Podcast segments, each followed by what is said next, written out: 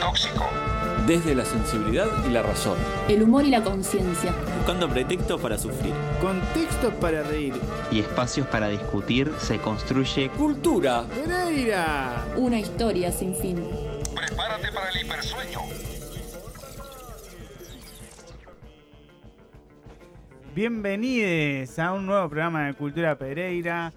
Con la mayor humildad queremos presentar el que entendemos junto con nuestra audiencia es el mejor programa de entretenimiento cultural de los sábados a la tarde. Del Eh, mundo. Del, del- del mundo. Del Mon- mundo de. Montevideo y el mundo. Perfecto. Eh, tenemos el honor de presentar la magia y el humor de Sofía Pereira, la erudición histórica de José Pereira, la sabiduría científica de May Pereira, el ingenio agudo de Mateo Pereira y el compromiso militante de quien les habla eh, Joaquín Pereira, eh, siendo las 18.15 de la tarde este sábado 29 de agosto. Eh, bueno, le damos la bienvenida. Muy bien. Buenísimo. Buenísimo, Me encanta que nos genial. tiramos para arriba. O sea, Sí, es muy sí. necesario que nosotros hagamos eso porque si no. Es que todo esto sucedió porque fui acusado de vender mal nuestro programa. Sí, no sé quién te acusó de eso, pero bueno, creo que el autobombo es parte de la resistencia necesaria eh, en este contexto. Bueno, hoy pensábamos tener una columna que con nuestro entrañable Gonzalo Pereira, que bueno, que no, no va a estar, no nos va a acompañar desde, desde Guyana Francesa, de Guayana Francesa. Eh, sí, cosas que pasaron cosas que ¿Pasaron hicieron que- no, que no sea posible. Así que le mandamos un abrazo grande, esperemos que esa situación que lo, lo, lo contrarió y lo, le hizo imposible estar hoy eh, se resuelva, y, pero igual va a estar el espíritu de todos nuestros columnistas este, en este programa del día de hoy. Los mejores columnistas. Los mejores, Los les, mejores les mejores, las, los, les mejores, Les mejores columnistas. Mm, O sea, la verdad es que tenemos, hemos, hemos encontrado una muy buena lista de columnistas. Lástima hoy que, que la verdad es que quedamos, quedamos sin la columna de Gonzalo que nos gusta tanto, que es la columna de juegos. Recordamos, era, era la idea era vincular los juegos con la, con, con la nostalgia, que ahora ya presentaremos un poco más. Antes de pasarle la palabra a José Pereira, presentando un poco el programa, queríamos informarles que mañana, 30 de agosto, es el Día Internacional del Detenido Desaparecido y nos sumamos a la conmemoración proyectando el video que realizó Imágenes del Silencio en nuestro espacio colectivo La Casa en el Aire. Eh, se pueden sumar eh, interviniendo en redes, en hogares, muros, siguiendo la transmisión por streaming desde Facebook, Twitter, Instagram, YouTube, de Madres y Familiares a las 19 horas y de TV Ciudad en TV Ciudad a las 19.10 horas. Muy bien. Perfecto. Hay que estar ahí. Hay que estar ahí. ¿Cuáles son las preguntas de hoy? Bien, hoy tenemos una cantidad de preguntas. Buenas tardes. Buenas tardes. Este, con la perdición histórica, yo diría, pero bueno, no importa. Buenas Este- tardes, buenos días, buenas noches, porque nos pueden estar escuchando en cualquier Bu- momento. Buenas madrugadas. Porque hay, hay gente que, que está eh, con insomnio y escucha Cultura Pereira. Como si a las 4 de la mañana, en la Uf, mayoría, es lo creo. Mejor, Sí, es lo mejor, sí, sí. es lo mejor. Las estadísticas dan un número increíble de gente Sí. que escucha a las 4 de la mañana Cultura Sí, Pereira. Para sí, sí, dormir. Sí, sí, sí, para- es el mejor antídoto para este, el, el insomnio. Bien, y entonces tenemos, tenemos un par de preguntas para hacernos acerca de la resaca de la nostalgia, ¿no? Porque esto es ya, la nostalgia pasó y este, como tenemos esa fiesta nacional, no sé si popular, pero es nacional, una fiesta nacional, y nos hicimos un conjunto de preguntas, a ver, para, para hablar hoy acerca de las nostalgias, de la nostalgia y de las nostalgias. Este, además de la fiesta de la nostalgia, ¿qué otra fiesta nacional este, nosotros acá como colectivo Cultura Pereira deberíamos instalar en nuestro país? Eso es una, es una de las preguntas. ¿Cuáles son los mecanismos ocultos de la nostalgia en nuestro cerebro? Wow. ¡Epa! ¿Y cómo se ha representado la nostalgia en la historia? Esas son las preguntas que nos vamos a hacer y quizás alguna más que vaya surgiendo en este programa de hoy de resaca de la nostalgia según Cultura Pereira. Esta es una historia real. Le pasó a la amiga de una amiga de una amiga. La vida en Cultura Pereira. No, no, estamos, estamos acá, Sofía. Ah, pensé que, que, que eso era una canción. No, estamos al aire. eh, bueno, yo nunca tuve, no, no, tengo, no puedo ser capaz. Soy una persona, capaz que objeto de estudio para la ciencia, eh, incapaz de la nostalgia, al menos tal como está entendida en estas fiestas. Yo eh, nunca fui a Coyote cuando era adolescente. Empecé a ir a bailar, tipo, ya. ¿Por qué asocias eh, Coyote con la nostalgia? Contanos. No, bueno, era, o sea, Fabric, Coyote, todos esos lu- eran lugares a los que, tipo, mis, mis congéneres iban a, a bailar en, ese, en, en esos tiempos. Y tal, yo no, yo no, yo era, era muy aburrido, no, no bailaba en ese momento. Empecé a bailar ya mucho más grande. Bail- empezaste a bailar de, de viejo ya. Tipo a los así 30 Para años. empezar a probar la cadera. Pero, ¿cómo te funcionó ese del baile? ¿Pero bailabas por la nostalgia o, o bailabas en cualquier otro momento? No, no, empecé a, ba- a- a ir a bailar. Ah, ya más grande. Ah, Ta, o sea, ta, en ta, el momento de la juventud yo no, no, no, no, no bailaba, entonces no, no, no soy capaz. O sea, no, no hay, co- hay cosas que no, no me conmueven tanto como de. de Pero-. ¿no es parte de, de salir a bailar este, la nostalgia después de un determinado momento? Bueno, pero la nostalgia de los que salen a bailar son los que en algún momento salieron antes. Ah, ¿Cómo, cómo decís. eso? Me perdí porque. los que estoy- salen a estoy medio- bailar la sí. noche de la nostalgia son los que están nostálgicos de cuando salían a bailar antes. Ah, sí, sí, sí. Yo, por ejemplo, tenía nostalgia en esta nostalgia de una fiesta de la nostalgia que organicé con unos amigos hace 10 años. Por ejemplo. Entonces, mi nost- o sea, yo digo, qué asco ser uruguayo. O sea, tengo nostalgia de una fiesta de la nostalgia, no sé, toda la psicología. No, no, eh, te- tema de terapia, ¿no? No, no sé, no sé. No, no sé. Pero sí, la nostalgia es como esa, es como disfrutar de, de- de recordar algo, algo pasado que ya no vendrá. Claro, es eso. ¿no? Por eso yo no entiendo por qué Joaquín, se, Joaquín Pereira se pone como en esa postura tan antinostalgia como que si la nostalgia fuera ir a Coyote. Claro. Capaz que la nostalgia de él no es ir a Coyote. No, Siente no. anhelo de otras cosas que nos dirá. No, no, mi nostalgia tiene más, o sea, capaz que mi nostalgia más de la, de la adolescencia y todo eso, era más el, el work, el café, las largas jornadas de work. No sé si, si, si toda la audiencia está al tanto de, de- de cómo funciona ese juego, pero es un juego adictivo, este, que, que genera también como niveles eh, y bastante intensos de agresividad. Mm. tiene algunas características que lo hacen, a ver, eh, como que, que, haya mucha frustra- frustración y mucha competencia también. Este, porque Y puedes sí, quedar bueno. Eh, como que el nombre del juego ya indica por dónde viene la cosa, ¿no? Bueno, a- las así mentes más vivía. astutas. Así vivía Joaquín la nostalgia. Así era que vivía. No, y bueno, y nuestra, nuestra en la O sea, quiero, yo- quiero, no sé si ya lo dijimos al aire, pero participé de esa nostalgia de, de Joaquín de, de jugar a- al War en las noches. eh, fue Viernes, sábado de noche, Sí. juntada.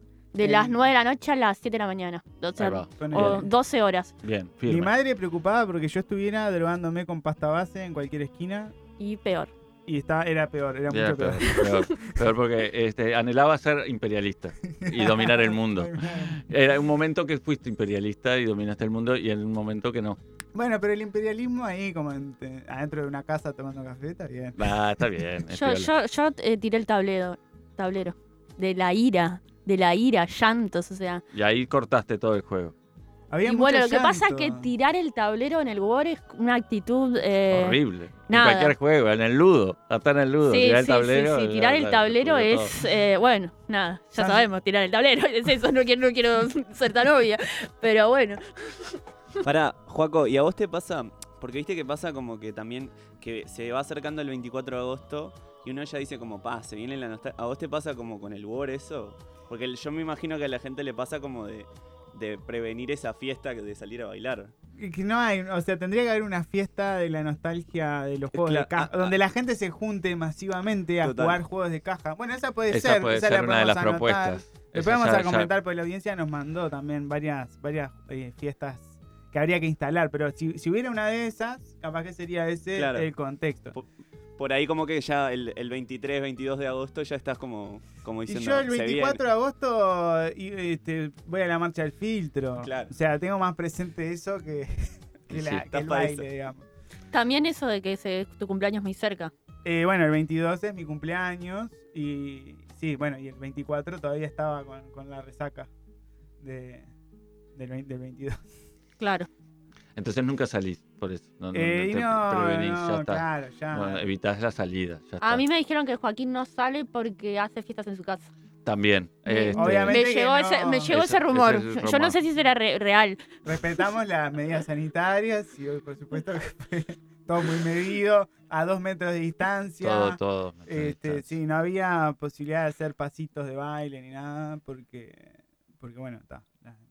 Respeto a, la- a las respeto- recomendaciones sanitarias del Ministerio de Salud El Pública. respeto ante todo. Yo lo- a mí lo que, lo que la duda que me queda es si ponele a los 16, 17 años se puede salir a, a hacer fiesta de la nostalgia.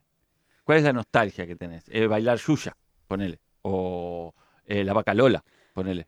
Yo no, No no- sé, no no- me no acuerdo me si cuando claro estaba eso. en el liceo. Primero que sí, podemos, Eso eh, lo que era cuando eras niño. Pero también hay algo como de las generaciones. Me parece de, mm, de que por ahí vos tenés 18 y, y tenés, nada, pues somos enfermos de la cabeza los uruguayos, tenés nostalgia como intergeneracional, ¿será? Ya ni la tuya. Ya ni la tuya, Anhelás eh, música. de Todo tiempo pasado fue mejor, decís. ¿no? Sí, o no sé si todo tiempo pasado fue mejor, pero disfrutás en ese momento música no se escucha en este. Yo estoy de Claro. acuerdo, yo estoy de acuerdo. Yo quiero En- escuchar acá a nuestro juvenil. Que, que- Claro, yo, yo iba a dar mi testimonio un poco también. O Claro. sea, me, me siento que hablan de mí cuando dicen mi juvenil, no sé si.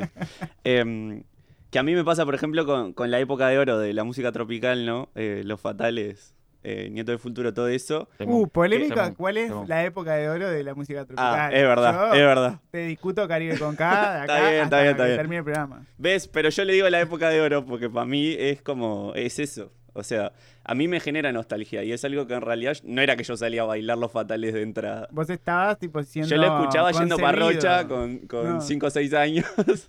Ahí como que tenían los compilados, esos que salían en el país y no sé qué. La República. Que, que tenían de todo un poco, pero, pero igual me genera nostalgia. O sea, es como una nostalgia medio universal para mí. Es como Sí, dice Sofi. este, es horrible. Em, porque a- ahora que se, se institucionalizó, pero sin ninguna connotación negativa o positiva de esa palabra, eh, el festejo en los liceos, por ejemplo, se hace un baile. Los estudiantes, eh, un baile.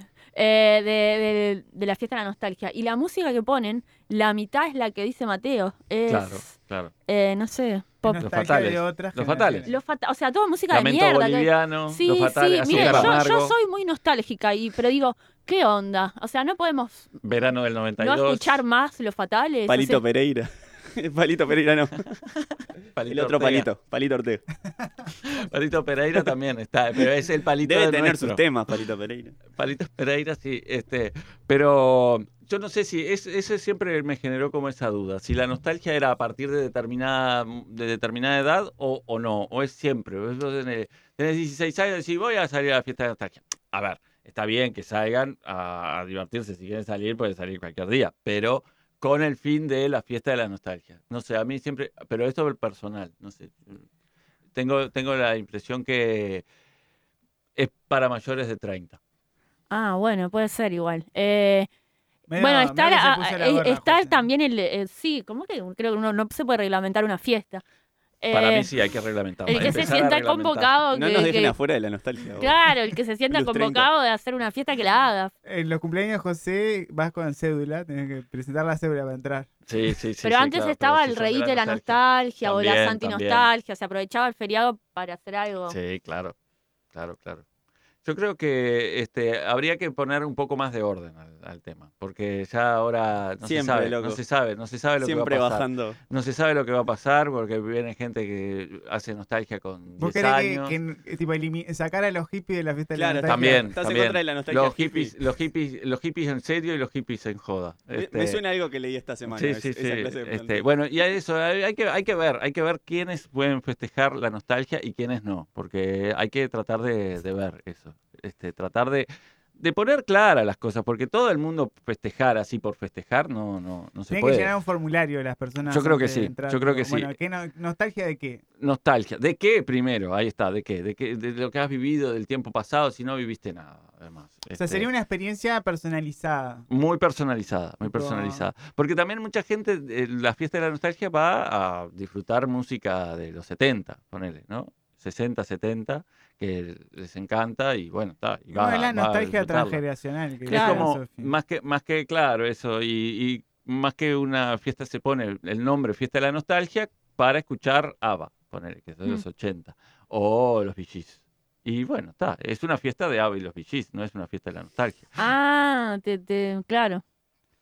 No Puede sé, ser, sí, se no me sé. ocurre. Se me ocurre como modos para tratar de ordenar esto, porque si no, no, es todo, como todo el mundo puede festejar y esto no, no, no, a mí no me, a mí no me cierra mucho. ¿Vos, vos crees que sea una nostalgia de bien, digamos? Una y- y en nostalgia de bien, una nostalgia de bien, una nostalgia de, de- de- de grandes éxitos neoliberales, este, de grandes momentos, este, que, puede ser que haya formas eh, de canalizar todo este festejo, porque es así tan desordenado, este, creo que, que es muy, muy caótico, muy caótico. Yo, yo lo pensaría por ahí, no sé, yo propongo eso. Bueno, en el Parlamento creo que tenés, podés tener mayorías. Pues ahora tengo mayorías, ahora con tengo mayorías con, características. esta, con este tipo de iniciativas así, tan, tan re- reguladoras. acaba el argumento y la metodología. Cada vez que se aparece frente a mí tu anatomía. Porque este amor ya no entiende de consejos ni razones se alimenta de pretextos y le faltan pantalones.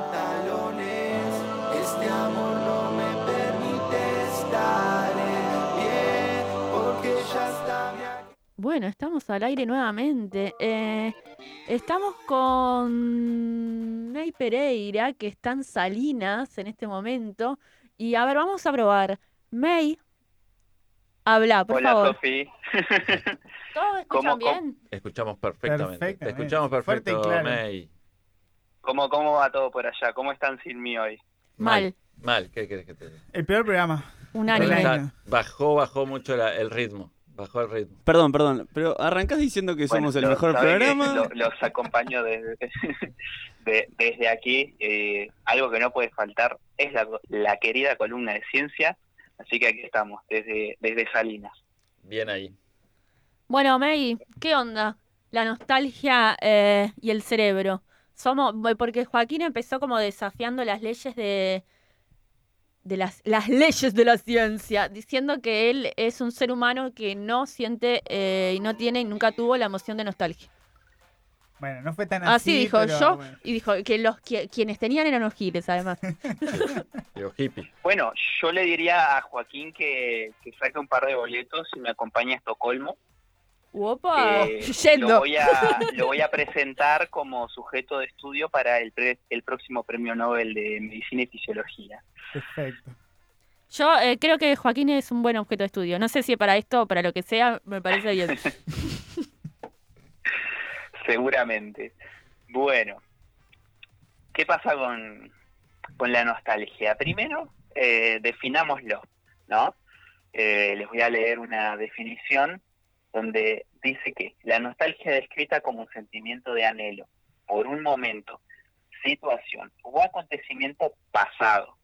La nostalgia es referida comúnmente como un sentimiento que cualquier persona puede atravesar en cualquier etapa biológica, o en cualquier etapa de la vida puede haber un sentimiento de nostalgia. Eso es un detalle eh, muy importante. ¿Y cómo se da esto en nuestro cerebro? ¿Cómo nuestro cerebro genera ese sentimiento? Bueno, Te, te paro un segundo igual, pero justo tocaste un tema clave que era el que estábamos, el que discutimos hace un ratito y es si los si los sub 20 y sub 30 son, o sea, tienen pueden entrar o no a la fiesta, digamos, de José de la nostalgia. y la ciencia dice que sí, así que deberían poder entrar los, los sub-20. Mateo festeja ahí, o sea, de- se descontroló acá el estudio. Viste que igual hay gente que no cree en la ciencia, que está como esa, esa eh, anti-cientificismo. Me Claro. parece que José viene por ahí. Vengo terra- por ahí. se vino terraplanista. Yo veo, hoy la, la Tierra es plana y las vacunas son para insertarte el 5G, el chip. Sí, sí, el chip de Bill Gates. Bien, continúa May, perdón que te, te interrumpí. No, no, para nada, era algo muy importante para aclararle a, a nuestra audiencia. Bueno, entonces, ¿qué pasa en nuestro cerebro? Resulta que en los registros que se han hecho eh, sobre la nostalgia, se encuentra una gran estimulación en una zona llamada amígdala, ¿no? que es una, es una zona bastante primitiva del cerebro, eh, que está encargada de, de las emociones principalmente. También se activa la corteza prefrontal media, que bueno, esta funciona en muchas cosas. También tiene que ver con las emociones, pero principalmente con la memoria. Entonces, aquí vemos esa relación, ¿no? Memoria, emoción. Eh, también eh, la corteza prefrontal actúa en eh, la toma de decisiones, que esto es algo eh, bastante interesante que ahora vamos a ver, porque les voy a hablar sobre eh, un par de, de estudios, les voy a presentar un par de estudios que hablan de que la nostalgia, que lo solemos asociar con algo negativo, triste, eh, tendría un factor bastante positivo en, en la gente. Primero entender que el término nostalgia, eh, cómo nace, ¿no? ¿De dónde nace ese término? Y fue acuñado por médicos suizos a final del siglo XVII para describir la sensación de, año- de añoranza, discúlpenme, por el hogar que sentían los soldados. Esa, ese sentimiento que tenían los soldados sobre su hogar cuando estaban fuera, ahí es donde nace el término nostalgia. Y esto fue estudiado durante mucho tiempo, de hecho, eh, y durante mucho tiempo visto como algo completamente negativo.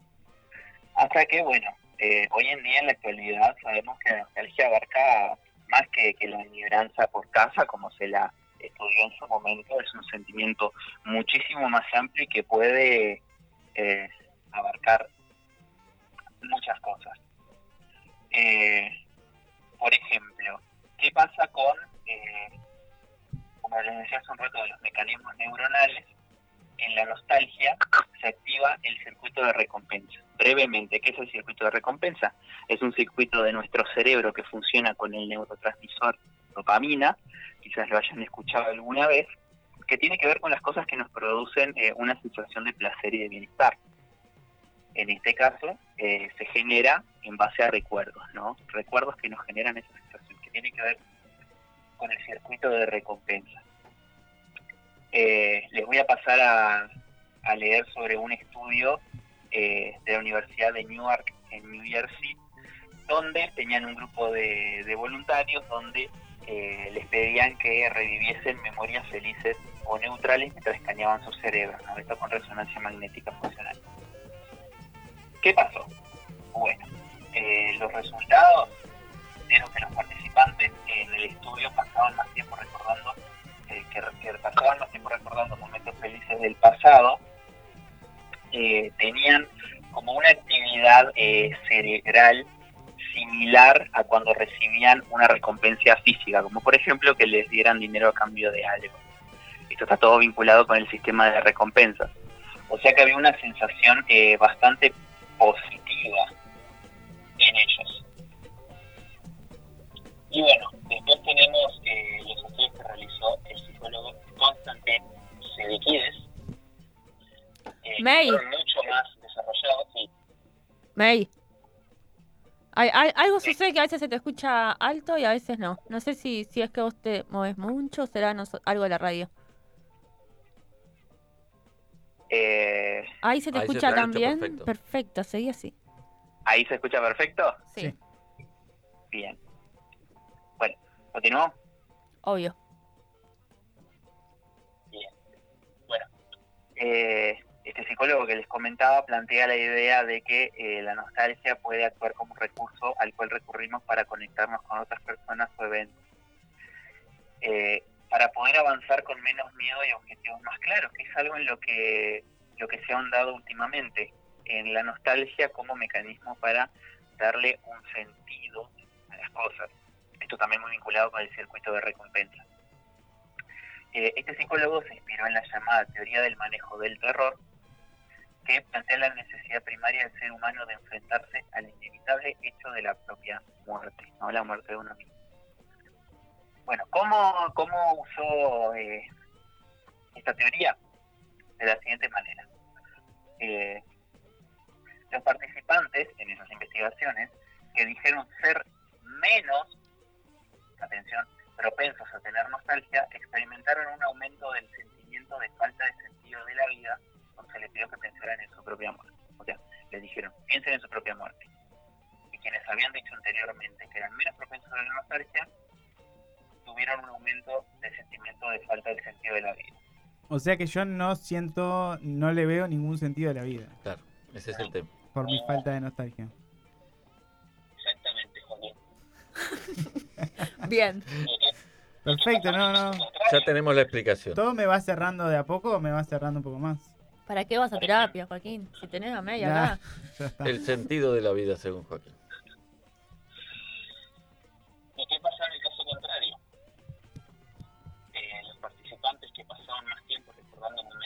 Ve ahí otra vez, otra vez, otra vez se te escucha abajo.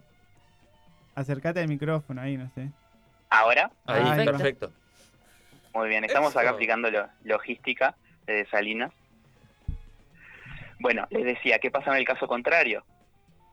En, en aquellos participantes que eh, decían que pasaban más tiempo recordando momentos felices del pasado.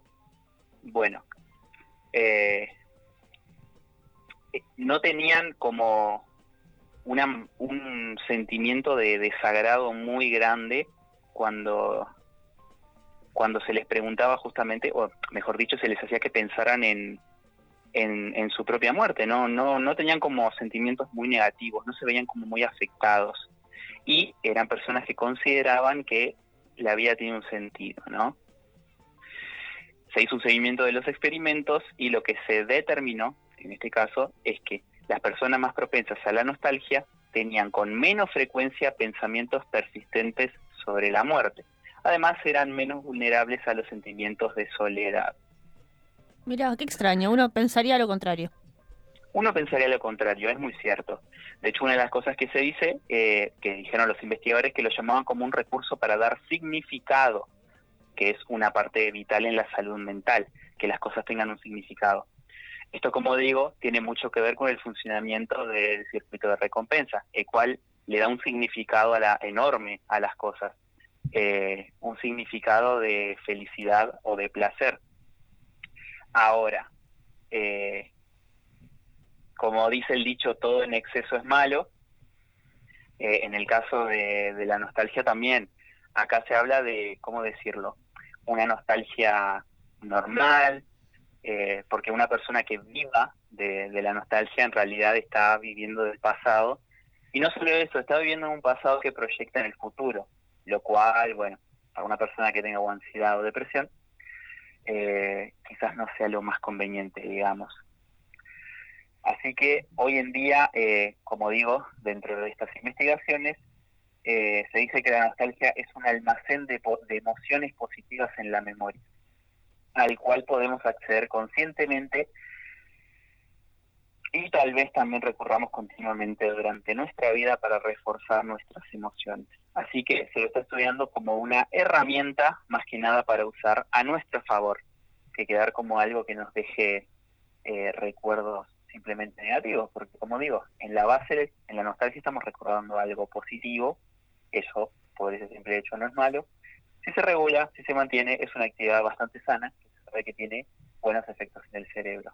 Porque el circuito de recompensa, eh, generalmente los únicos casos que suele ser negativo es cuando está vinculado con, con adicciones, consumo de drogas, eh, sino siempre es eh, un mecanismo que ayuda mucho a mantener el ánimo.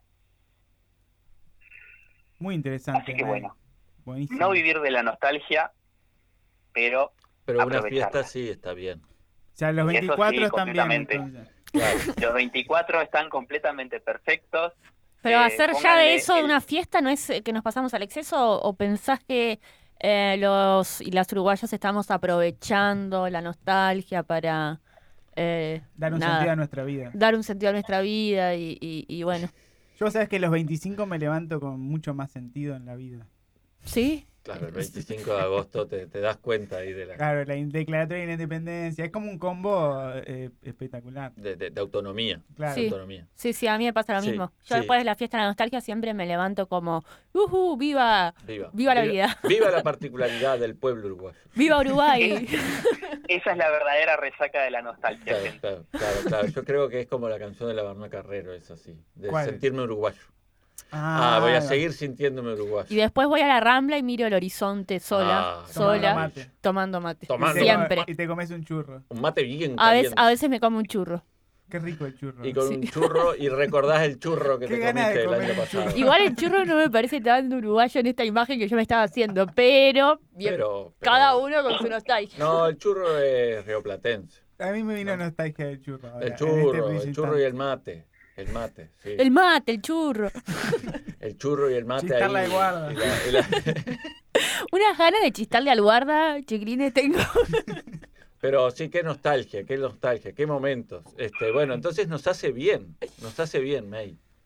Exacto, nos hace bien mientras no excedamos, ¿no? Ay, Claro. todo, todo siempre eso, ¿no? Como Ay, que el ap- con- reconocer el límite es lo que no sabemos, May, no nos ayuda a hacer nada al El final. dulce de leche bien, pero no en exceso. El vino bien, pero no en exceso. Todo así. Todo un equilibrio, este equilibrio es como... El justo medio, decía Aristóteles, eh, bueno. sí, Bueno, bueno, ningún indicador claro, la verdad.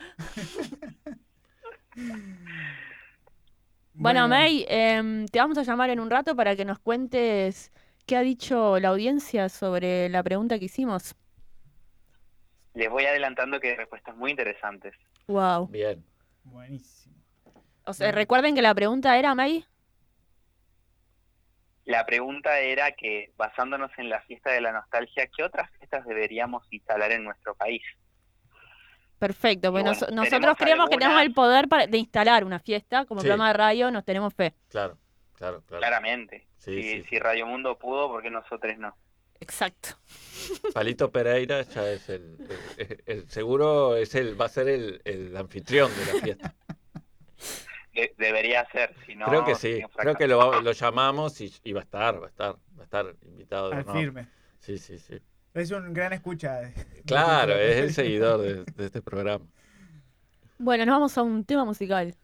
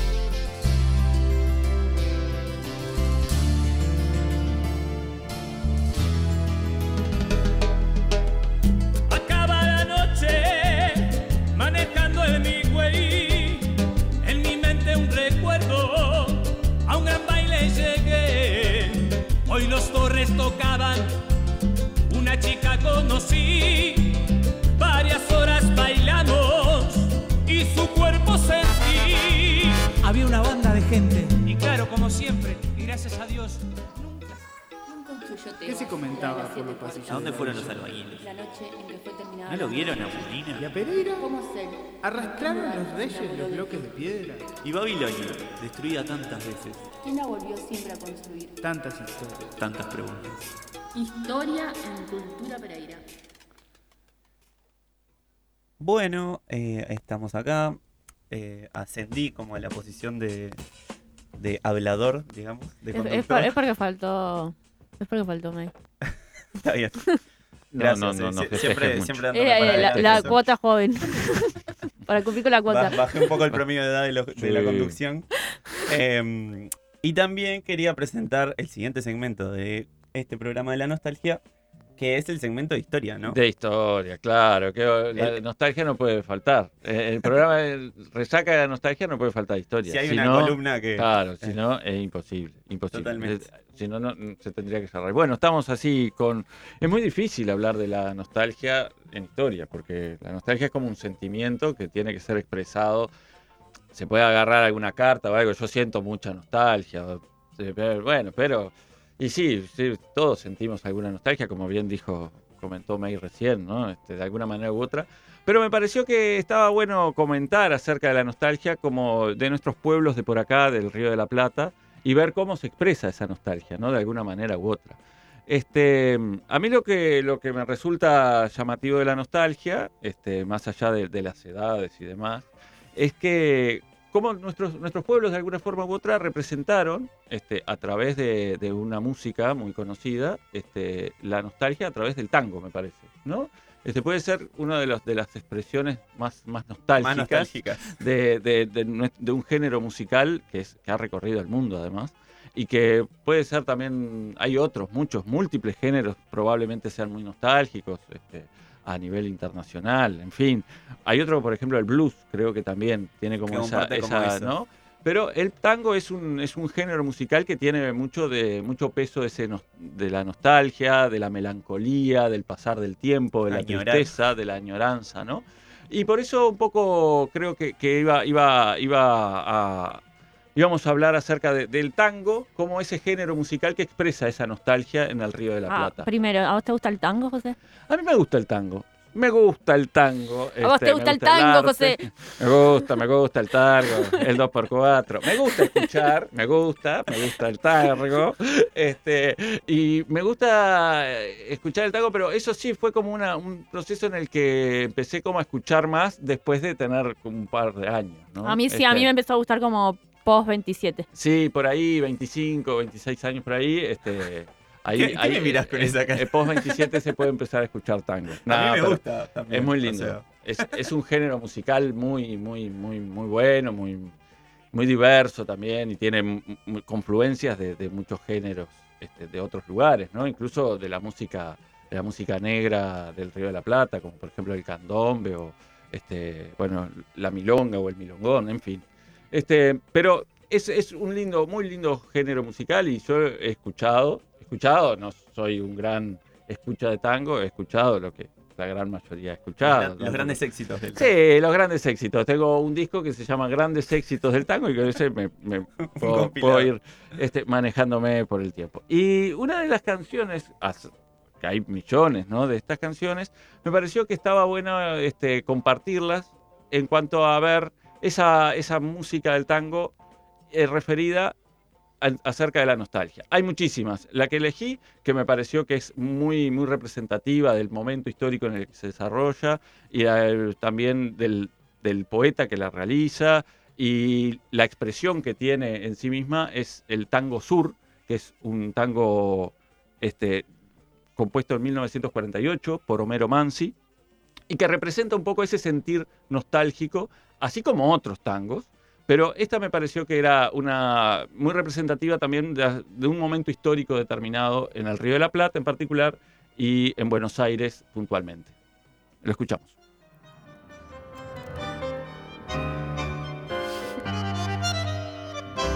San Juan y Buedo antiguo y todo el cielo, Pompeya y más allá la inundación, tu melena de novia en el tu nombre flotando en el adiós, la esquina del herrero, barro y pampa, tu casa, tu vereda y el zanjón y un perfume de yoyos y de alfalfa que me llena de nuevo el corazón.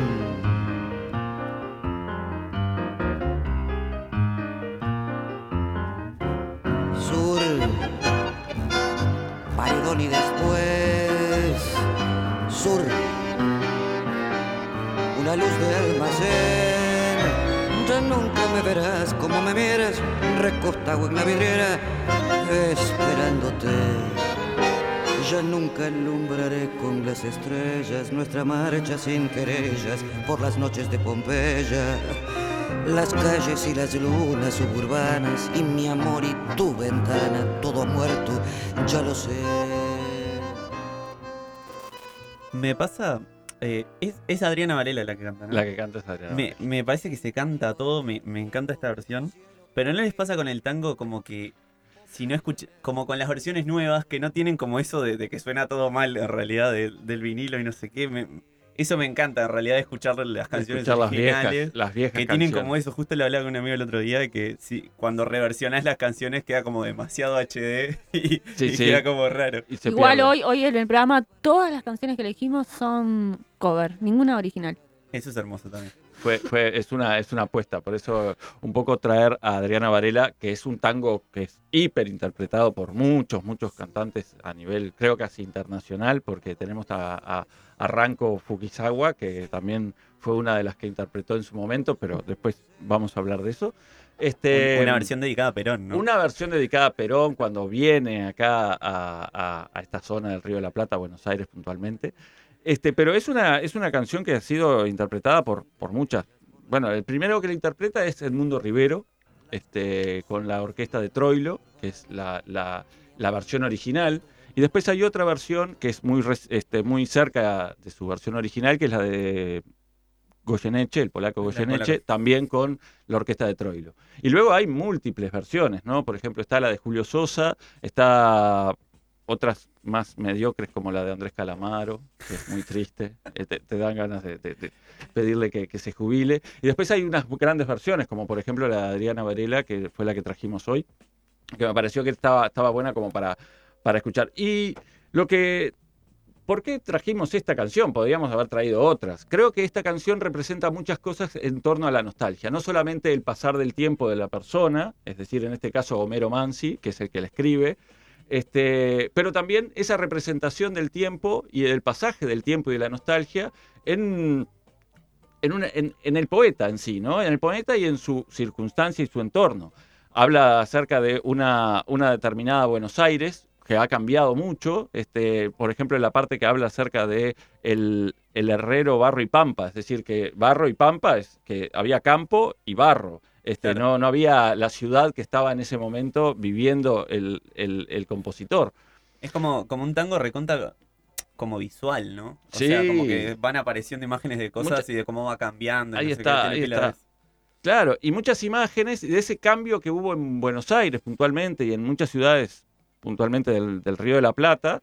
Este, ocurre, pasa más o menos lo mismo en Montevideo, ¿no? Este, en la- el- las primeras décadas del siglo XX, donde el proceso de industrialización va modificando el entorno, va modificando las características de la ciudad, la ciudad se va agrandando, y una particularidad es que que vive Argentina, a diferencia de lo que se vivió en Uruguay en ese mismo momento, es la inmigración de este, lo que vendría a llamarse comúnmente como del campo a la ciudad, pero en este caso en Argentina ocurre una inmigración de este, las personas que vivían en el norte de, Argentina hacia Buenos Aires, este, en función más que nada a la demanda de mano de obra, ¿no? Este, esa demanda de mano de obra, una mano de obra barata, va a ser la que va a conformar los, los círculos obreros y los, los grupos de trabajadores que van a dar lugar a todo el proceso de industrialización de, del- de las primeras décadas de este, Argentina, ¿no? Claro, y aparte eh, pensaba como fue- es una época donde el paisaje cambia muy rápido, ¿no? Como que se, se industrializa todo muy rápido y la, y la ciudad como la va viendo Claro. los artistas o lo que sea, se manifiesta pila eso, de, que- de que cambia en poquito tiempo, cambia todo el paisaje. Sí, cambia todo el paisaje y, y por justamente por la ciudad. Es el primer aspecto que cambia al haber un proceso de industrialización como el que hubo en, en Argentina, en Buenos Aires puntualmente, es la ciudad. La ciudad empieza a modificarse porque la industria lo que implica son las ciudades, los barrios obreros, barrios este, populares, barrios muy grandes, las noches, las noches de Pompeya, la, la luna de Pompeya, la luna suburbana. Claro. Es decir, estaban en las afueras, pero en ese momento, ya en 1948, en 1940, ese paisaje que evoca ya cambió, cambió completamente y es la- el sentido de la nostalgia va por ese lado, es decir, ese, ese momento en el que ella está con su melena de novia y que ya no va a estar más y que es el paso del tiempo también este, golpeando a, a esa, a esa persona. Y un poco también traer eh, a Homero Mansi es un poco a propósito, ah, hay muchos compositores que también le escribieron a la nostalgia, que observaron el paso del tiempo, no sé, Gardel y Lepera con Volver, es una muy conocida, pero esa es la Yo, persona yo que cuando tiene estaba más en la 20 escuela, años. cuando estaba en la escuela me acordé que aprendí, nos enseñaron eh, un tango, el de mm, Adiós muchachos, compañeros de... Adiós, muchachos. Sí, no, me- quería, iba a cantarlo, pero mejor no. me, me, me expuse, me, me, me parecía que... da- Pero me lo sé de memoria porque en la escuela nos enseñaron ese. Y ese también es... Nada, le está cantando como a la muchachada. a la muchachada que va cambiando, que va a la creciendo. barra. A la, bar- a la barra, que no ve más. Y, y ese no sé de quién es, este, ese tango no, no me acuerdo de quién es. Yo recién puse y, y me pareció que era Gardel, pero no, creo. Puede ser, pues, creo que es de, de, de Gardel Lepera también. Pero este es de Homero Mansi. Homero Mansi, eso también es, eh, traje a consideración el eh, a Sur, porque Homero Mansi es nacido en Santiago del Estero, en el norte argentino. y va con su familia a vivir a Buenos Aires, en- nace en 1908 y a los nueve años se va a vivir a Buenos Aires, es decir, vivió todo ese proceso en el que la emigración de- de las ciudades del norte hacia Buenos Aires estaba muy presente y vivió también ese proceso de cambio de las ciudades, ¿no? Y una cosa que es interesante de Homero Mansi es que, bueno, un poco esto, ¿no? La representación de, esas, de esos lugares que entre en los primeros, las primeras décadas de Argentina y de- del siglo XX, perdón, en Argentina reducen una tercera parte de su población. Es decir, una tercera parte de las ciudades de Santiago del Estero, La Rioja, Catamarca, eh, Jujuy, una tercera parte se va hacia Buenos Sí, que Aires. se mueve ¿no? hacia el sur. Se Claro, va hacia el sur. Y por eso también el sur, ¿no? Es decir, esa, la idea del sur es la, la idea de ese lugar que se está cambiando y se está modificando. Y este, Homero Mansi le escribe en 1948 una cosa que es interesante, que fue un gran compositor, este, fue un activo este, protagonista de la vida cultural bonaerense, porteña, y fue un, un, este, integrante de un llamado grupo Forja, que entre otros fue conformado por, por otros intelectuales, artistas, este, literarios argentinos, bonaerenses, por ejemplo, Arturo Jaureche y la Sociedad de Medio Pelo, formaba parte de este grupo Forja, y toda gente que va a estar muy vinculada también con el ascenso del peronismo en, la, década de los 40 en, en Argentina. Un poco la idea de traer a esta consideración es, es, es ver esos cambios que se expresaban en, en la, en la vida política, en la vida social este, argentina y cómo se expresa esa nostalgia en ese pasar del tiempo, ¿no? En una ciudad que va cambiando y en una ciudad en la que no solamente va cambiando, sino que va cambiando su fisonomía y también los olores, por ejemplo. Dentro de esta, de esta búsqueda que, que estuvimos haciendo para, para, este, para esta, esta, la nostalgia, hay un, pasaje de Ezequiel Martínez Estrada, que también un escritor de los años, de los años 40 argentino, este, de, esta, de, este, de este momento histórico, y que también vive la nostalgia de otra forma, ¿no? Es decir, una ciudad de Buenos Aires que va cambiando, va cambiando por su industrialización, por su ca- cantidad de población, por su crecimiento su aluvional, en el sentido de dos planos, ¿no? Uno que es la inmigración interna y otro que es la inmigración externa, es decir, italianos, españoles, ¿no? Claro. Este, bueno, españoles en el sentido muy amplio, ¿no? Gallegos, catalanes, este, valencianos, en fin, todas las, las distintas comunidades de, la península ibérica que van a, Buenos Aires y que van a vivir a, a Buenos Aires, que van a trabajar en distintas industrias y un desarrollo industrial que, bueno, que va a ser parte de este proceso de mediados de los años 30, ¿no? Y también Buenos Aires va a modificarse, como se va a modificar Mo- Montevideo. Y lo que es interesante es que una ciudad que eh, hay como muchos relatos en los que Buenos Aires, por ejemplo, este, uno ahora es inimaginable, pero a principios del siglo XX en Buenos Aires había saladeros, como acá, pero había saladeros muy cercanos a la ciudad y generaban también esos olores de los saladeros, o había este, lugares donde se, se carneaba vacas, se trabajaba ¿no? con las vacas, los frigoríficos y demás. Y eso va cambiando de manera bastante radical hacia principios de, sí, hacia principios del siglo XX. Y Ezequiel este, Martínez Estrada escribe los, los cambios que hay en el olfato de Buenos Aires. Y dice, hace pocos años, 20, el ciego podía ahí aún orientarse por el olfato. Las farmacias emanaban prismas de alcanfor, desinfectantes, pastillas de goma e ingredientes de recetas complicadas. Las tiendas de jabones perfumados y telas, géneros y ambiente de cueva encantada. Los mercados de carne, pescado, frutas, hortalizas, bien definidos. Los corralones de estiércol. Las fondas de guisados y restos de vino en el mantel. Las notas que ofrecía el acto olfativo del ciego eran más nítidas, diferenciadas en relieve, y no necesitaba él de quien le guiase. Por eso ahora hay mucho menos ciegos por las calles, andan desorientados y perdidos por donde no se los puede encontrar.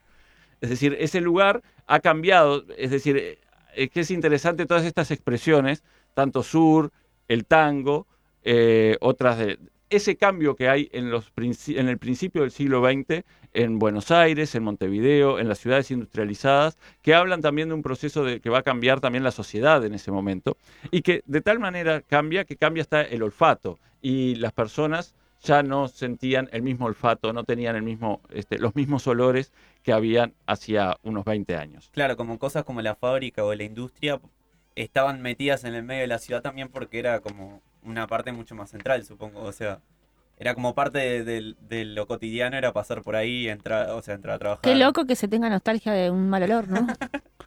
Pero estás Es, al es muy loco, O es muy loco. como añorar eso. sí. añorar eso. Y, y por eso también este, traía un poco a consideración que los cambios que han ocurrido, este, esas nostalgias que, que se han vivido ¿no? a principios del siglo XX en el Uruguay, en Argentina, en América Latina puntualmente, generaron también ese tipo de sentimientos que son que son parte de nuestras sociedades, porque si tenemos una expresión este, musical como es el tango, como parte de nuestro, de nuestro acervo cultural y creaciones culturales este, literarias, artísticas, en realidad, que reflejan esa nostalgia, es porque también hemos conformado una sociedad en función a eso, ¿no? Una sociedad de inmigrantes, una sociedad de cambios y de cambios muy rápidos en donde muchos, muchas personas quedan marginadas de esos cambios y se tienen que tratar de adaptar y tienen que tratar de adecuarse a, a las normas que establece el sistema, el sistema de los cambios brutales que hay en un momento de industrialización a nivel este, latinoamericano. Claro, y eso supongo que mantiene también como la, la nostalgia y el, y el como el imaginario de "Ta, esto cambió tan rápido, pero me sigo acordando de, de que hace unos años era re diferente. Y de un tiempo pasado que fue Claro. mejor.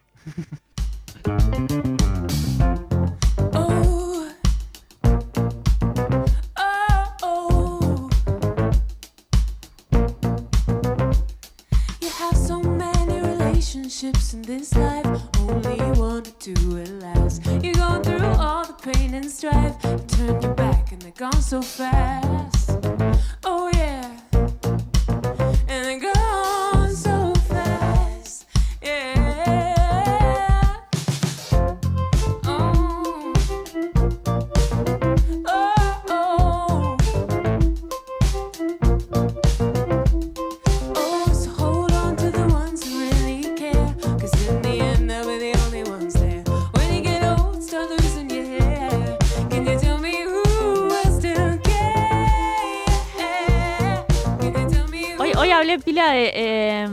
Momentos que no había que hablar.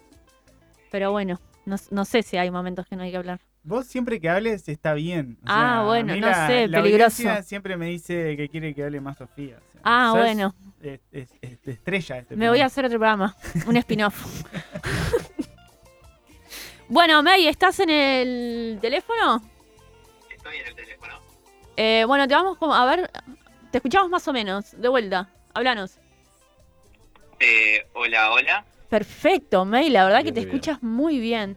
Eh, bueno, como decíamos hace un rato, ahora íbamos a. May nos iba a contar qué dice la audiencia, porque nosotros tenemos una audiencia, la verdad que es muy, muy, muy, muy amplia.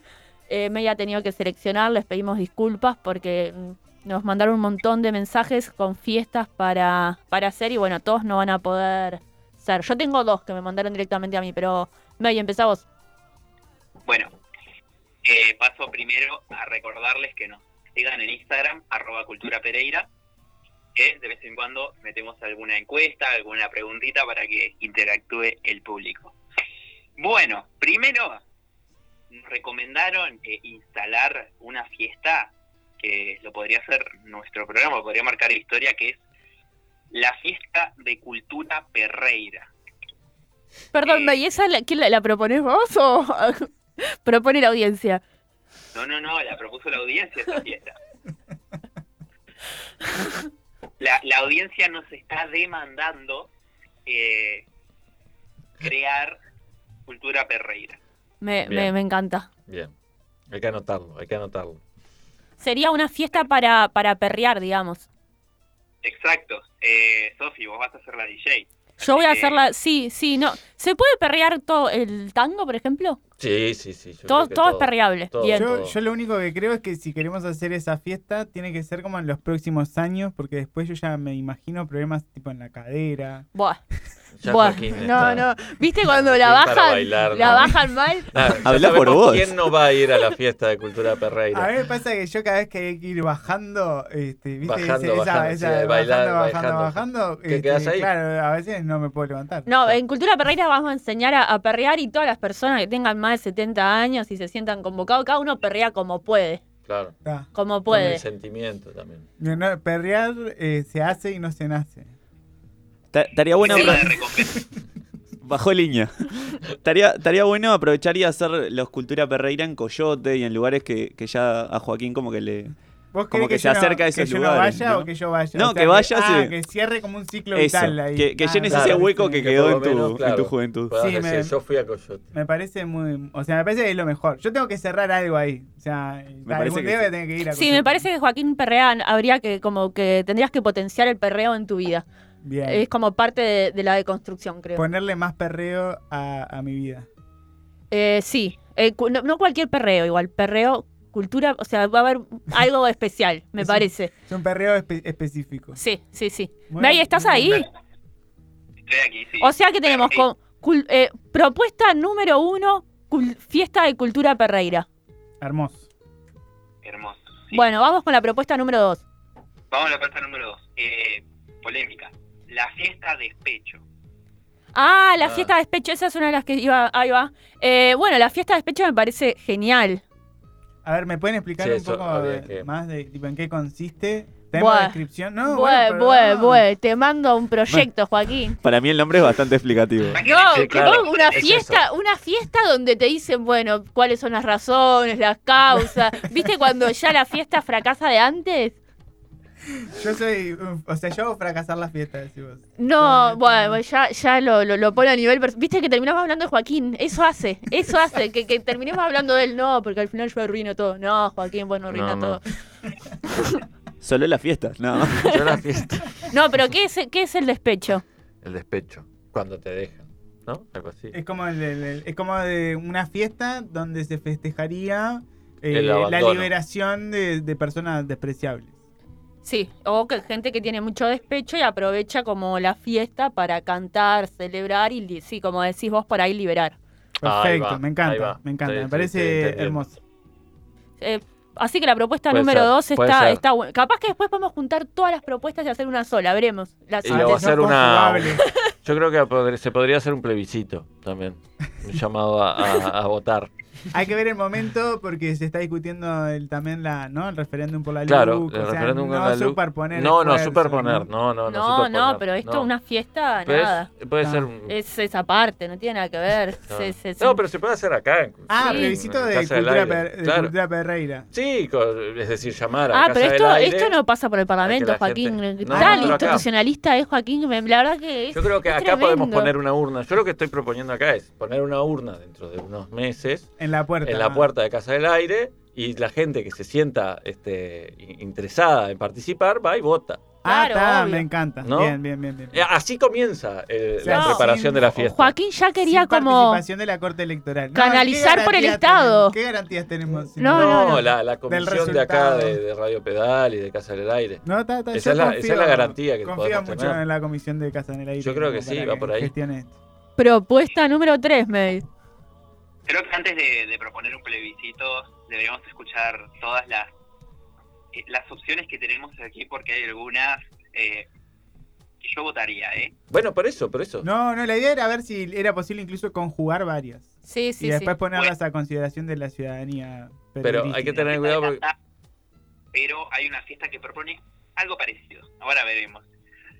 Eh, tenemos la opción número 3, la propuesta número 3, que es la fiesta de disfraces polémicos. Ah, esta está más complicada. Bueno, fiesta de disfraces polémicos me encanta. Es complicado. ¿Qué es un disfraz polémico? Ser Bueno. hippie y ser pichi.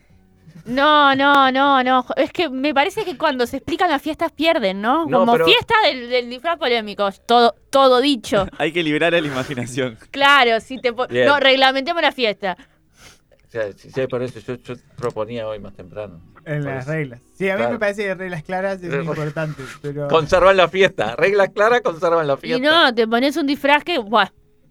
Son, son muy hinchas del relajo, pero con orden. Yo creo que no, eso nada, ni, ni siquiera relajo. Imposible. Es una fiesta donde hay gente tipo toda sentada. Y Eh, sí, sí, discutiendo cuál que es, un, qué es lo polémico en el mundo. Pero dejate de joder. Claro, a mí me da miedo ir a la fiesta del despecho y terminar jugando al War. Eso me pasa haber sido sí, un premio que gana el disfraz polémico de la noche. May, May, te estás escuchando más o menos. Ahí, Ahí, perfecto. De decía que esa fiesta al final debe tener un premio al disfraz más polémico de la noche. Si Claro, no, sí, sí, no se genera polémica en cuanto a disfraces polémicos, estamos fracasando como especie. Es tremenda fiesta la del Sí. disfraz pone- O sea, creo que está dentro de mis favoritas en este momento. Ah, bien, bien, bien, bien. Le falta igual algo con la potencia como de un conceptual de la nostalgia. ¿no? Conceptual, Pero, claro. pero bueno, está, está. Ah, por Dios. Claro. Es Estoy de acuerdo tremendo. con Joaquín. Es tremendo. Vamos Tiene a que la- tener más marketing. Pasamos a la propuesta Sí. número 4, Sí, sí. la noche del sincretismo. Bueno. Buah. Por ejemplo. Bueno, eh, esta seguro que están de acuerdo ustedes. Seguro que, que José y Joaquín le aman. No, creo No, que hay no. algo ahí como en el sincretismo, ¿no? Que puede que genera como una, ¿no? Una, tiene una fuerza ahí conceptual más, más potente, me parece. No, digo, capaz que. Hay más misterio. Mateo. No, no conozco la palabra. No. A, a ver si me ilustran. A ver, May, contanos de qué, qué consiste la del sincretismo. Perdón, Sofi, yo sé que dijimos Esta persona simplemente nos tiró el título como, Ah, no hay explicación. acá está todo dicho. Acá está todo dicho. No, el sincretismo vendría a ser como esa unificación ¿no? entre, entre religiones. eh. Es una palabra que se usa como para hablar de la, la relación entre como cómo se, se adapta una religión como a un contexto que le era originalmente ajeno. Tipo, no sé, eh, la- los las esculturas cristianas en, en, tipo, en los pueblos precolombinos, en esas zonas. Como habla de ese tipo de, me- de mixturas. Descartada la fiesta. ¿Qué conceptos que se les ocurre? Descartada la fiesta. Aguante la audiencia de Cultura Pereira. Sofía acaba de descartar la fiesta. Por lo menos, eh, no sé. Me, me convoca por disfraz polémico para mí. O cultura perreira viene ganando para mí. Pasa que fiesta del colonialismo como que no pegaba. ¿no? Bueno, pasamos a la propuesta número 5. Propuesta Bien. número 5. Bien. Aquí nos proponen una fiesta que ocurrió nada menos que en Los Simpsons. Opa. Es la fiesta de haga lo que se le antoje. Aunque nos avisan que, no ter- que terminó mal. Sí, ah, está- bueno. Y sí. El No. resultado ya lo conocemos. No, no estoy de acuerdo con esa fiesta. No, no me parece. Ahora querés reglas. Ahora que No, esa no me. No, no, no, no sé. Ahora estás en De pronto se dan vuelta los roles y vos querés poner reglas. Y no, no, no sé. No, Algo que no, tiene ni Yo no voy a eso. demasiada libertad para vos. No, no sé si libertad, pero no, no, no me convoca. No voy a eso. Está bien, no, yo tampoco iría, o sea, te, soy totalmente sincero, pero bueno. Haga lo que se le antoje, se llama la fiesta. Y, Y- bueno, no ir. Podría No ser ir. Claro. Podría ser se no ir. varias, ¿no? Estoy en la fiesta. ¿Una no fiesta voy. de qué? Que esa podría ser una fiesta donde se acoplen varias, ¿no? Podría ir un representante de cada fiesta. Ah, ya como representante de Ya cada está muy- fiesta. muy orgánico eso. Muy burocratizada esa fiesta, muy buro- Es alrededor de una mesa. Es como lo anti. ¿Cómo podemos arruinar el concepto de fiesta? Listo, cultura Pereira. ¿Tenemos alguna Va. más? Vamos, sí, sí, sí, tenemos. Ah, Vamos a la bueno. propuesta número 6. Un consejo de la Propuesta La número cual- 6. ¿Cómo? Vamos la. seis. Sí. La cual, eh, discúlpenme, pero esta tiene que aplicarse. Chan. Ya está Decreto, tendencioso. tiene que aplicarse. Los ñoquis del 29 de febrero. Los ñoquis del 29 de febrero. Está bueno porque, para, ¿cada cuánto hay 29 de Cada febrero? cuatro, Cada cuatro años. años. Claro, es una fiesta cada Cada cuatro cuatro años. La fiesta Sí. del bisiesto. Está bueno. Este año, este año fue, fue bisiesto. Hiciste hubo fiesta. 29 Sí, es un cierto, sábado. cierto, Y yo cierto. fui de cumpleaños de un amigo que cumple 29 y hizo ñoqui como para 100 personas. Le mando un saludo a Héctor, que nos escucha siempre. Este, Eh, para 100 personas hizo ñoquis. Más Mira. o menos, sí, sí, ¿no? Una cantidad sí, cada- de, de cumple cada cuatro que años. Nunca vi en la vida. Claro, es que cumplió 10 años. Sí, creo. claro. Eh, este, Eso, es una buena fiesta, esa me gusta. Pero eso sería una fiesta. Perdón. Ah, para mí- ay, no, no, tremendo. Para mí, día 29 de febrero hay que festejarlo eh, con una ñoqueada masiva. Claro, lo que pasa que eh, May, Entre se te cuatro escucha años más o ya menos. Cultura Pereira, no sé si. Ah, ah, buah. Cuatro años. buah. falta. Pará, pará, esto recién empieza, José. Sí, sí, sí, yo creo que sí. El contrato es por 5 años. Ah, está, está, está buenísimo. Está, está bien, bien, bien, bien. Tenemos que buscar alguna empresa de pastas. Ah, bien, bien. No, para mí ñoqui- quedas encargada de buscar. Eh... Si son ñoquis, son, que lo hacemos ahí. O sea, hay una jornada de armado de ñoquis desde tempranito. Claro. Después, tipo, no sé. Para todos los uruguayos. Claro, folclor- o sea, yo me- imagino tipo peña folclórica. Ah, ya la arruinó. Increíble, porque venía bien, tipo, comes ñoquis, está bueno. Yo ya me visualizaba bailando cumbia con una bandeja de ñoquis en la mano. Bailando- un niño cantor va a meter eh, eh, Joaquín ahora. Bailando una chacarera, una. Ah, bueno, eso está bueno, sí. samba. Sí, sí, No, sí. Ese, ese plan, ese plan, a mí me encanta ese plan. Está bien, Sí. perfecto. Yo creo que se pasa muy bien. Creo que puede estar, Bueno. puede estar bien. Puede estar bien. Eh, estamos arruinando todas las, pro- todas las propuestas están siendo arruinadas. Todas. No, que, no ha quedado una. ¿Hay alguna propuesta más, May? Yo tengo dos más.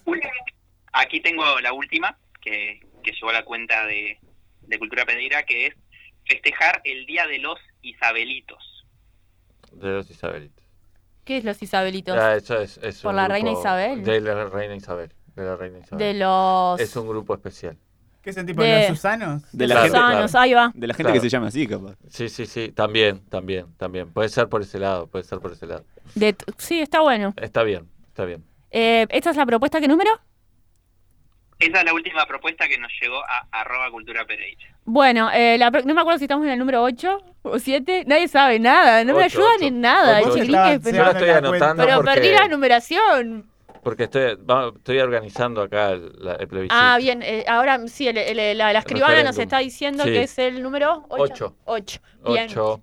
Eh, no, a mí me llegó a mí, al mío personal la fiesta de la grapamiel, pero ta, lo propone alguien que es de Argentina, no, extra, pero ta, se ve que ella identifica a Uruguay con eso. Con la grapa miel. Bien. Fiesta, ¿Cómo lo arruinamos, Joaquín, a la fiesta de la grapamiel? ¿Qué se te ocurre?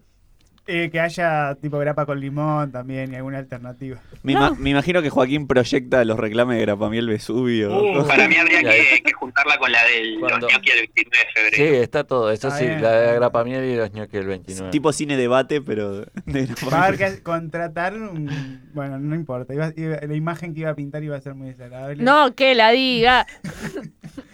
No, los baños, eso. Sí. Después de toda esa grapamiel, esos ñoquis, esos baños. Ah, ah, estás preocupado se- por, por- centenar- por la higiene, Sí, por, la, por la salud pública. Yo pensé que por nuestros cuerpos y...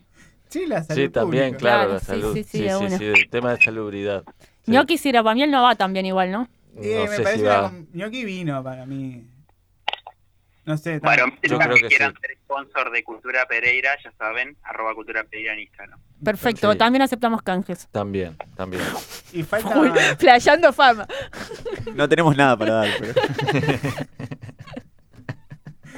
¿Y hay alguna más? ¿Alguna más? Ah, hay una más que, bueno, la novena, la propuesta número nueve es la fiesta de la montañita del mate. Me parece extremadamente específica. Es muy específica. No está mal, no está mal. Es una fiesta muy prolija, ¿no? Una fiesta de obses. Claro, sí, sí, sí. sí. Es una fiesta como Yo, muy... yo me lo imagino más torneo, capaz. Claro, como competencia. Puede ser una buena fiesta igual. Como una kermés. Como una kermés. Capaz que hay mucha gente con su mate que baila junto. y no se te tiene que caer la montañita, ponele. Bueno. Eh, pero pueden salir lesionados, ¿no? Si, yo, si decía Gente yo quemada. eso, ya Gente era quemada. Joaquín siempre Gente destruyendo quemada. toda la fiesta. Gente quemada. Puede Lo dice salir, no. Sofía y no pasa nada. Yo creo que, que puede ser peligroso. Puede ser, llegar a ser peligroso. Gente bailando con el mate es como medio peligroso.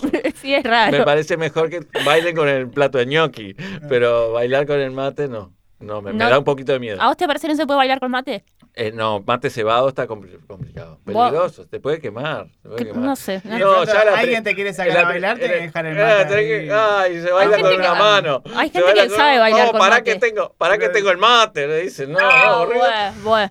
Pero se tiene que saber bailar con mate, me parece. Es Imagínate parte. el riesgo del mate cebado y que y de pronto hiciste un giro inesperado Y perdiste los puntos. y le quemaste la cara a Bueno, me parece que esto es gente muy inexperta. La gente que va a ir a esa fiesta es gente que sabe hacer esas cosas. Ahí va. No va a girar de manera Seguro, tal de que... vol-. Hay una prueba de ingreso a la fiesta. Y la gente que se siente ser. convocada a esa fiesta lo sabe hacer, me parece. Ah, sí, bueno, sí, eso puede ser, eso puede ser. Propongo que el primero que se le desarme la montañita paga los ñoquis. Claro, todos juntos. Y perrea. Eh, uno de los de las pruebas es eh, cebar mate perreando. Sí, esa... Pa. Sin que se te caiga la montañita. Bueno, eso Y puede que- ser. Y que quede rico además, ¿no? Que quede rico. Bien, Ah, nos pueden mandar videos con este desafío que acaba de decir Joaquín. Desafío Cultura Perreira. Todos los que traigan el Moncayo quedan descalificados automáticamente. Uh, pero qué ortiga que nos pusimos, me, ¿qué pasó? Me voy hoy todos con la gorra, no sé qué onda. Terminamos Te pe- llaman, todo el mundo ¿verdad? peleado. Es la influencia de Cabildo Cabildo en el Parlamento, ¿no? Nos va volviendo más conservadores a todos. No sé, tremendo. Bueno, muchas gracias a, a todas las personas que, que, que nos, com- nos, nos contaron sus, sus Muchas gracias. iniciativas, ¿no? Sí, sí, la verdad que todas muy buenas. Muy buenas iniciativas y muy buenas este, ideas. Hay que ponerlas en práctica y ya vamos a organizar ese referéndum. La comisión de Casa en el, la comisión de Casa en el Aire, coordinadora de eventos, va a estar pensando una forma de unir todas estas propuestas. Sí, sí, todas estas ideas Capaz que en se una que presenta. va a ser la mejor. La- capaz que se presenta así, una moción de orden unificadora.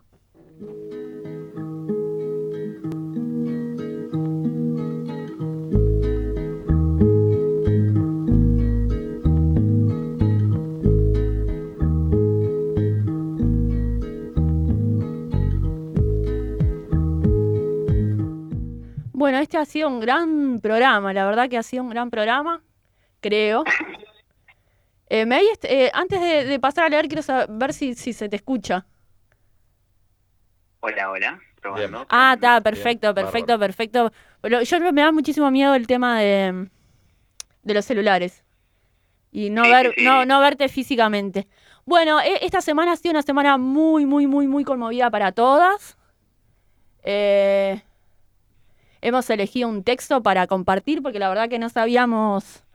Creo que sí sabíamos o, o había muchas cosas que podíamos comunicar desde acá, pero nos pareció como programa que lo mejor era leer algo que escribieron dos compañeras que ahora May va a pasar a leer. Así que, bueno, nos despedimos con eso.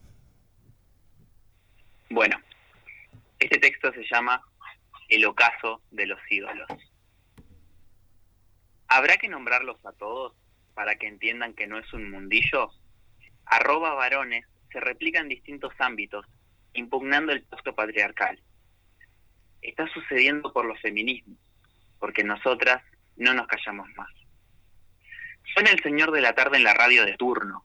Está hablando de hashtag varones carnaval. Está indignado al parecer. Resulta que para él se trata de un problema moral. Está mal hacer eso a menores de edad. Fin. No es el patriarcado. No es un problema estructural y sistémico de nuestras sociedades y toda su construcción simbólica y cultura del horror. No es violencia, la violencia sexista más atroz, ni mucho menos un problema de la construcción de las masculinidades. Avanza la tarde.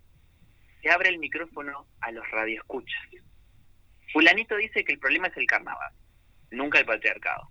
Menganito dice que esto siempre existió, pero como todo era un viva la pepa, nadie hacía nada y ahora sale a la luz. Nunca el sexismo. Sultanito quiere pruebas para no dañar a inocentes, nunca la injusticia. Ahí están, con los últimos rayos de sol, reproduciendo con tono de indignación el círculo de la violencia patriarcal invisibilizando a las gurisas que decidieron denunciar y que son las que hicieron posible que miles de personas estén hablando no solo del carnaval, sino también de los varones del rock, de la educación y claro, también del periodismo. ¿Habrá que nombrarlos a todos para que entiendan que no es un mundillo? ¿Habrá que quedarse sin ídolos, sin referencias, sin música que escuchar, sin películas que mirar, sin políticos que votar, para entender que no es algo que sucede en un determinado ámbito social, sino que es uno de los pilares que sostiene el sistema de dominación en el que vivimos? El caso de los ídolos, la tierra de los feminismos. Esto es posible y está sucediendo por los feminismos. No es el gobierno de turno, ni el de antes, ni el de ahora. Esto se teje con las luchas que las compañeras vienen dando dentro del carnaval desde hace años, denunciando que eso, que para toda esta humanidad del asco, es humor. Para nosotras, mujeres y trans, es violencia sistémica y cotidiana. Una violencia que no se arregla con un cuplé lindo que pega en el verano, ni con 280 caracteres de disculpa su indignación partidaria de cotillón en la red social favorita. Son las compañeras marchando juntas el 8M diciendo, sin nosotras no hay carnaval y autogestionando un encuentro de mujeres burguistas. Son todas las redes que se tejieron fuera de las instituciones, de escucha, de apoyo, de confianza, de lucha. Esas mismas redes de las que pensaron, son cosas de mujeres, y sí que lo eran. ¿En dónde creen que se sostiene el patriarcado? Se sostiene en el pacto entre varones, se sostiene en la justicia de un mundo pensado, creado y diseñado por y para varones. La música, la política, la democracia, la ciencia, las empresas de comunicación masiva y su programación son parte del engranaje que día a día garantiza la reproducción del sistema capitalista y patriarcal. Ese bullicio que cobra fuerza y viene de lejos no es el fin de la tarde. Somos nosotras y no nos callamos más. Este texto fue escrito por Valentina Machado y Lucía Zurroca.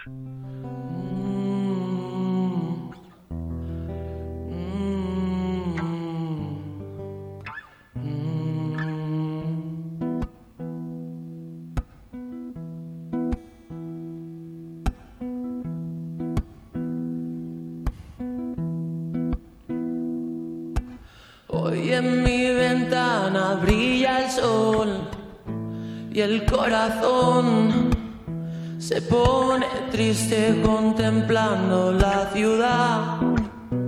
¿Por qué te vas?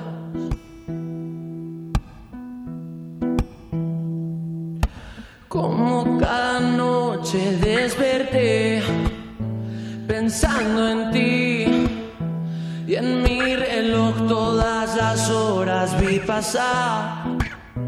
¿Por qué te vas?